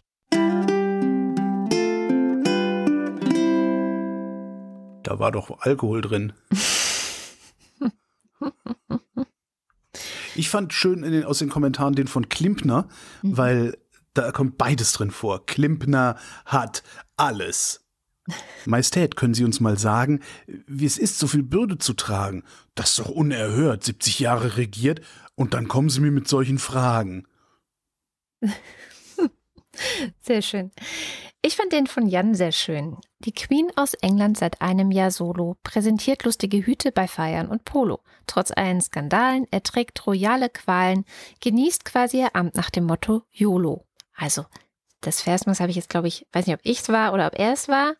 Irgendwer hat's, irgendwer hat, war unaufmerksam. Aber ich fand es schön. Ja. Deswegen habe ich es trotzdem vorgelesen. Was machen wir für ein Thema diese Woche? Was für ein Thema diese Woche? Wenn du nichts hast, würde ich vorschlagen Borscht. Zinsre Zinsrechnung. Okay, ja, Borscht geht auch. ja, Borscht ist schön, da reimt sich auch. Nichts reimt sich auf Borscht. Ja, vor allem, aber das ist so, also die, die Deutschen sind, glaube ich, die einzigen, die Borscht sagen. Also Borscht. Ähm, die Briten sagen Borscht. Nee, Bor, Borscht. Nee, Borscht. Genau, ich glaube Borscht. Und aber ich habe jetzt, ich lerne ja Russisch. Und da heißt es tatsächlich einfach nur Borsch. Ohne irgendein T irgendwo. Können die, können die kein Russisch, die Russen, oder was? Nein, können, wir können kein Russisch. Äh, wir, natürlich können wir Russisch. Borscht steht doch da. Der Russe, der soll mal Russisch lernen. also ich würde deswegen auch sagen, dass Borsch, worauf sich zum Beispiel Morsch gut reimt, auch ja, in Ordnung okay. wäre. Weißt Morscht. Mehr wollte das Holz ist morscht. Na gut, damit äh, kommen wir zum Börsenticker. Montag. Ausgießung des Heiligen Geistes. Was? Entschuldigung. Montag war Pfingsten und. Ach so, hast du wieder Pfingsten, ausgedacht. Ikonografisch, in der Wikipedia steht, ikonografisch wird Pfingsten auch als Ausgießung des Heiligen Geistes genannt. Oh mein ich gedacht, ausgehen, fand ich irgendwie lustig. Aber wir müssen eh Freitag anfangen, weil heute ja Donnerstag ist und Freitag ist ja noch nicht. Ach so, dann äh, Freitag. Ernüchterung an der Wall Street. Montag war Pfingsten, Dienstag. Schaukelbörse in New York. Tja. Mittwoch. Unsicherheit setzt der Börse zu. Donnerstag. EZB-Entscheid schickt DAX auf Talfahrt. Oh oh. Ja, wenn die Zentralbank die Zinsen erhöht, dann gehen die Aktienkurse runter. Hm, aber sie hat doch noch gar nichts erhöht. Ja, aber sie hat es glaubhaft gemacht. Hm, verstehe. Dann kommen wir mal zum Faktencheck. Hallo, das ist der Faktencheck. Heute mit mir, Katharina Alexander. Ich habe mir in den letzten ungefähr zwei Stunden angeschaut, an welchen Stellen Katrin und Holger vielleicht Quatsch erzählt haben oder wo es noch was zu ergänzen gibt aus meiner Sicht. Und mit einer Ergänzung starten wir auch. Und zwar hat Katrin ja die Flächeneffizienz von Bioenergie angesprochen, die nämlich tatsächlich gerade im Vergleich zu anderen erneuerbaren Energien ziemlich gering ist. Die Flächeneffizienz von Bioenergie ist brennstoffunabhängig kleiner als 0,5 Watt pro Quadratmeter. Und das ist weniger als ein Zehntel der Flächeneffizienz von Solaranlagen. Also umgekehrt gesagt, ein Quadratmeter Solaranlage erzeugt zehnmal so viel Energie wie ein Quadratmeter, auf dem Bioenergie oder Brennstoff für Bioenergie angebaut wird. Dann noch eine kleine Ergänzung zu den Corona-Szenarien im Herbst. Katrin hatte ja gesagt, dass im günstigsten Szenario sozusagen nur eine Gruppe Nachteile einstecken müsste, und zwar die Eltern von Kita- und Schulkindern. Ich wollte gerne noch ergänzen, dass unabhängig davon ja auch Risikopersonen in der ich sag mal, selbst in der mildesten Variante auch wieder betroffen wären und sich einschränken müssten. Dann ging es kurz darum, wie viele Menschen in Deutschland eigentlich geboostert, also dreifach geimpft sind gegen Covid-19. Und da liegt Stand heute die Quote laut RKI deutschlandweit bei 59,8 Prozent. Und dann ähm, habe ich noch eine zweite Doku von Steuerung F mitgebracht. Katrin hatte ja die Fjellraven-Doku angesprochen und im Zuge von äh, Plagiaten hatte Holger dann gesagt, dass Duftstoffe in Parfümen wahrscheinlich ja nicht so problematisch seien. Und dazu hat Steuerung F auch mal ein Video gemacht. Das habe ich für die Shownotes rausgesucht. Das war's schon heute. Schönes Wochenende. Und damit sind wir am Ende der Sendung. Und wie immer am Ende der Sendung bedanken wir uns bei allen, die diese Sendung überhaupt möglich machen. Das seid ihr, die Hörerinnen und Hörer. Und falls ihr auch noch die Wochendämmerung dabei unterstützen wollt, möglichst viele Jahre noch fröhlich und lustig und gut gelaunt zu senden, nicht wahr, Holger? Munter und gut unterhalten sind wir. Dann schaut vorbei auf wochendämmerung.de. Da findet ihr verschiedene Wege, wie ihr uns unterstützen könnt. Zum Beispiel Dauerauftrag, aber auch Steady. Und auf Steady gibt es die Ultras und den Fanclub. Und die werfen so viel jeden Monat in den Topf, dass wir jetzt ihre Namen vorlesen. Und eins. Cindy und Timmy Wüst, aber wer zur Hölle ist immer wieder Sonntagsbert? Guter Journalismus kostet Geld. Wie könnt ihr guten Journalismus unterstützen? Die Idee werdet Wochendämmerung Ultra. Kada und Holgi haben Abos nur bei guten Quellen, die unterstützenswert sind. Und durch euer Abo tragt ihr dazu bei und bekommt das Beste daraus unterhaltsam präsentiert. Heute war sogar die äh, Le Mans dabei. Uh. Wing Commander Lord Fleshards Hausmusik All I Ever Wanted, All I Ever Needed is Here in My Arms. Words are very unnecessary, they can only do harm. Duran Duran. Sehr gut. Guido Baulich. Alexander Bonsack freut sich. Erdbeerkuchen von der Tochter am Morgen und Biergarten am Abend mit der Familie bilden den perfekten Rahmen für den Geburtstag. Happy Birthday! Alles Gute zum Geburtstag. Marc Bremer. Oliver Delpi. Silke Dietz. Franz Mies Fahrt. Erik Fröhlich. David Hasenbeck. Adrian Hauptmann. Katharina Höll. Der Jan. Matthias Johansen. Arndt J. Kästner. Holger Klein. Ich wusste gar nicht, dass du uns jetzt auch unterstützt heute. Ich auch nicht. Nett von dir. Jetzt. Also ist irgendwie, ja, ich dachte mir, das, das, funktioniert hier vorne und hinten nicht. Ich, ich könnte mir, ich, ich, könnte jetzt sowas konstruieren, wie ich hole mir meine Rundfunkgebühren zurück, aber geht ja auch nicht. Nee. Muss ich hätte ja gar nicht bezahlen müssen. Denn wir sind hier nicht beim öffentlich-rechtlichen. wir sind nicht bei der GZ. Oliver Krüger. Heiko Linke. Ernest Linker. Müsli, Müsli, Miam, Miam, Miam. Robert Nieholm. Rufus Platus. Nu, sagen Chris und Moni. Jörg Scheckis schaut in der Liste nach unten und da steht Anita Schroven. There's hope, there's always hope. Joachim Urlas. Olaf und Fiete. So, dann muss und so weiter. Jens Wiewig. Bernd und Froschi Wehmöller. Andreas Werner. Justus Wilhelm. Und Volker Arendt. Und Fanclub. Julie und Sebastian. Nico Abela. Mit Matthias sehr besorgt, aber fröhlich. Es gibt Wichtigeres im Leben. Ehrlichkeit, Toleranz, Mut, Anstand, Hilfsbereitschaft, Tüchtigkeit, Zähigkeit, Sauberkeit. Aber ich kann länger als Sie. Katrin Apel. Für den Mars habe ich keine Zahlen, aber für den Mond kann man klar die Aussage treffen, dass er, wenn auch nicht vollständig, aus Käse besteht. Simon Axmann. Dirk B. Albano und Romina Power. Johannes Bauermann. Thomas Bauer. Jan Beilicke. Fl Florian Beisel. Oben. Daniel Bayer. Peter Blachani. Simone Blechschmidt. Bibi Blocksberg. Markus Boslett. Um teilzunehmen, brauchen Sie kein teilzunehmen. Klaus Breyer. Daniel Bruckhaus. Martin Buchka. Muli Bwanji. Clemens Langhans und Christoph Henninger. Christoph Henninger und Clemens Langhans. Gian-Andrea Konzett. Katrin Czernotzki. PolitikerInnen, die dafür gefeiert werden, Klartext zu reden, nur kurz im Ofen schmoren und mit größeren sättigenden Beilagen servieren. Da ist sehr wenig dran. Alternativ trocknen und zerstoßen für brauchbaren Pfeifentabak. Cristiano del Tauscho. Boko Watentaku und so weiter. Andreas Dietzel. Andreas meint, man muss allerorts, auch in Bayern, die Papokalypse befeiern. Die Zahlen sind klar wie in jedem Jahr. Ein Boller, vier Kästen, sechs Reihen. Ein belegtes Brot mit Schinken und so. Was ist rot und schlecht für die Zähne in Ziegelstein? Nico Erfurt.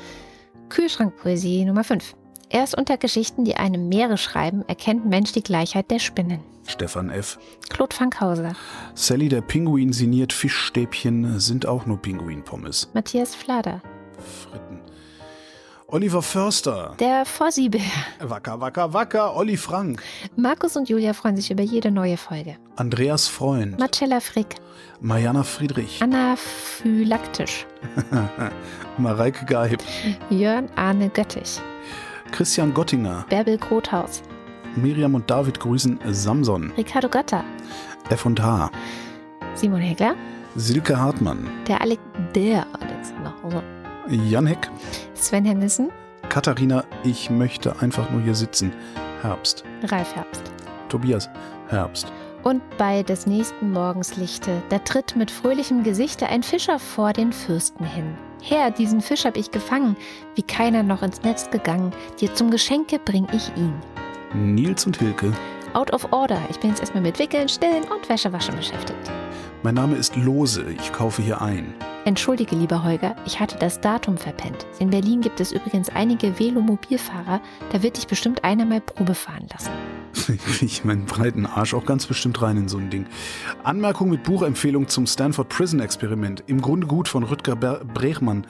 Auch auf Spotify ab Kapitel 91. In kurz, das Verhalten der Teilnehmenden war von der Versuchsleitung zum größten Teil vorgegeben und inszeniert worden. Genau, das war nämlich noch äh, fischiger, als es fischig war. Es gibt eine Hidden Brain Folge zu dem Thema. Äh, da ist das auch drin gewesen und die sind dann der Frage nachgegangen, wie es sein kann, dass sich Menschen von vermeintlich äh, hierarchisch höheren Personen dazu bringen lassen, sowas zu tun. Sie haben nämlich dann doch wieder was Schlechtes in den Menschen gefunden. Ja, da war, da war okay, Manipulation im Spiel. Das da ist, da hat aber jetzt der gute Kollege Vedantem irgendwie von hinten durch die Brust ins Auge, ne? Naja, naja, das war ganz interessant. Also, wie, wie kann das sein? Ganz einfach kann das sein. Äh, äh Philipp Simbardo war der Professor. So, und du machst hier mit, du kriegst den Schein, du machst hier nicht mit, du kriegst den Schein nicht. Ja, okay.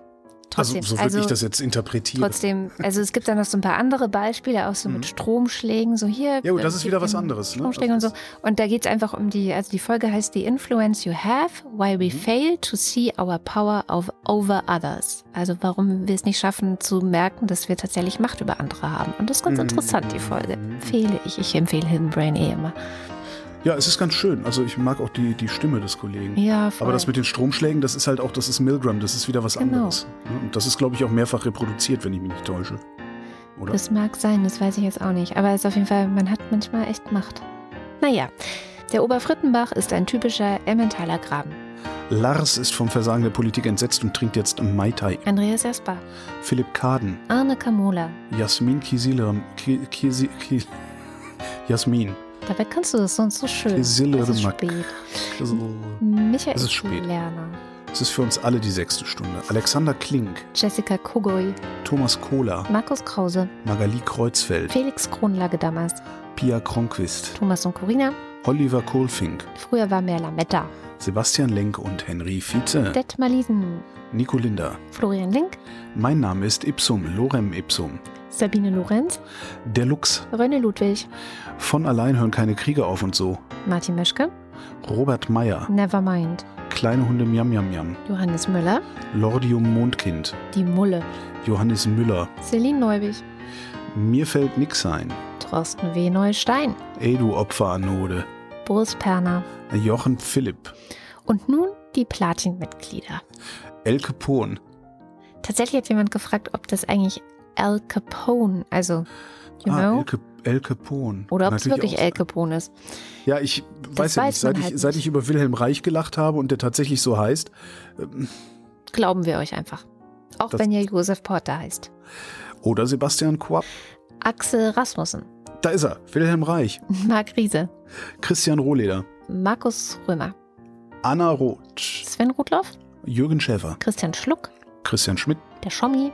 Susanne Schulze, Elias Seichter, Tim Seitz, Hallo, ich bin Träume Klo und so weiter, Chip und Chap, Theresa Sievert, Ah, Kadabra und so weiter. Birgit Sobich. Im Übrigen bin ich der Meinung und so weiter. Der Kopf ist nicht zum Nicken, sondern zum Denken da. Marie Stahn. Christian Steffen. Blasen Stein. Caro und Ferdi Stein. Der Freibierfried Stein. Für Holgis Urlaubstein. Ich bin nur irgendwer, die sich durch das, durch irgendwas von irgendjemand anderem unterscheidet. Stein. Pommes Stein. Sabine Stein. Thomas Stein. Yogi Löw verabschiedet Ruth Rutz und dankt für Jahre der alliterativen Freunde. Stein. Freude. Stein. Philipp liebt es mit seiner Theresia der Wochendämmerung zu lauschen. Stein. Kopf. Holger Steinmetz. Susan Martin Stöckert. Michael Sümanek. Claudia Taschow. 19. Gentlemen, you can't fight in here. This is the war room. Moritz Timm. Mr. Tipp. Hans freut sich über die Existenz von Andrea und der Wochendämmerung. Natürlich gab es in der Rhabarber Barbara Bar bald Stammkunden. Die bekanntesten unter ihnen, drei Barbaren, kamen so oft in die Rhabarber Barbara Bar, um von Rhabarber Barbaras Rhabarberkuchen zu essen, dass man sie kurz die Rhabarber Barbara Barbaren nannte. Und Anna und Gregor sind hoch erfreut, denn sie Kati und Joni treffen sich heute mit Gwyneth und Priscilla Molesworth. Cheers. Ha, fast. Fast. Martin Unterlechner. Jan van Finkenreue. Nächste Woche schaffen sie es. Jannik Völker. Michael Völksen. Stefan Wald. Andreas Waschk. Tim Weber. Martin Wittmann. Anja und Jan wieder in Bielefeld. Jenny Wiegand. Tobias Wirth. Alain Wohlfahrt. Christoph Ziesecke. Viele Kinder haben schwer erziehbare Eltern. Fürs Töchterchen, du hast die Rechnung ohne das Milchmädchen gemacht. Sabine Gielen. Der Raketenmann. Dexter TC. Vielen herzlichen Dank. Ja, vielen, vielen Dank auch von mir. Meinerseits aus, meine Seite. Das war die Wochendämmerung, aufgenommen am 9. Juni 2022. Wir danken für die Aufmerksamkeit. Tschüss.